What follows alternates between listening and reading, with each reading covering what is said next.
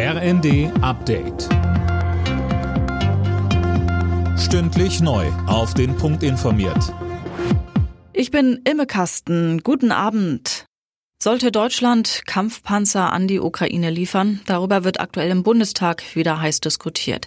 Die Union fordert in einem Antrag die Lieferung. Nach der von Moskau angekündigten Teilmobilmachung sei das notwendiger denn je, sagt etwa der CDU-Politiker Johann Wadefuhl. Es könnte eine dreistellige Zahl von Schützenpanzern Madern ohne Schwächung der Bundeswehr sofort geliefert werden.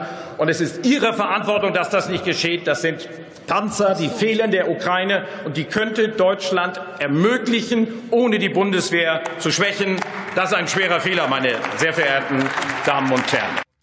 Die Bundesregierung lehnt solche Waffenlieferungen bisher weiter ab.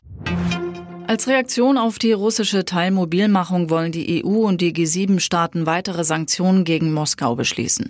Darauf haben sich die Außenminister der Mitgliedsländer verständigt. Im Gespräch ist dabei ein Preisdeckel für russisches Öl, heißt es aus Brüssel.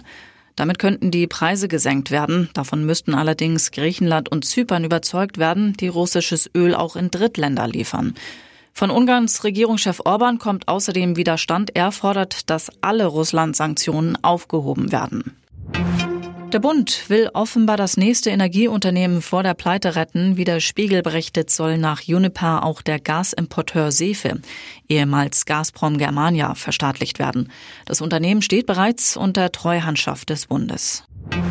Immer mehr Kinder und Jugendliche haben Probleme, Sätze zu bilden oder Laute richtig auszusprechen. Schuld ist die Corona-Pandemie, sagt die kaufmännische Krankenkasse. Demnach haben Sprach- bzw. Sprechstörungen bei 6- bis 18-Jährigen in den letzten beiden Jahren um rund 9 Prozent zugenommen. Alle Nachrichten auf rnd.de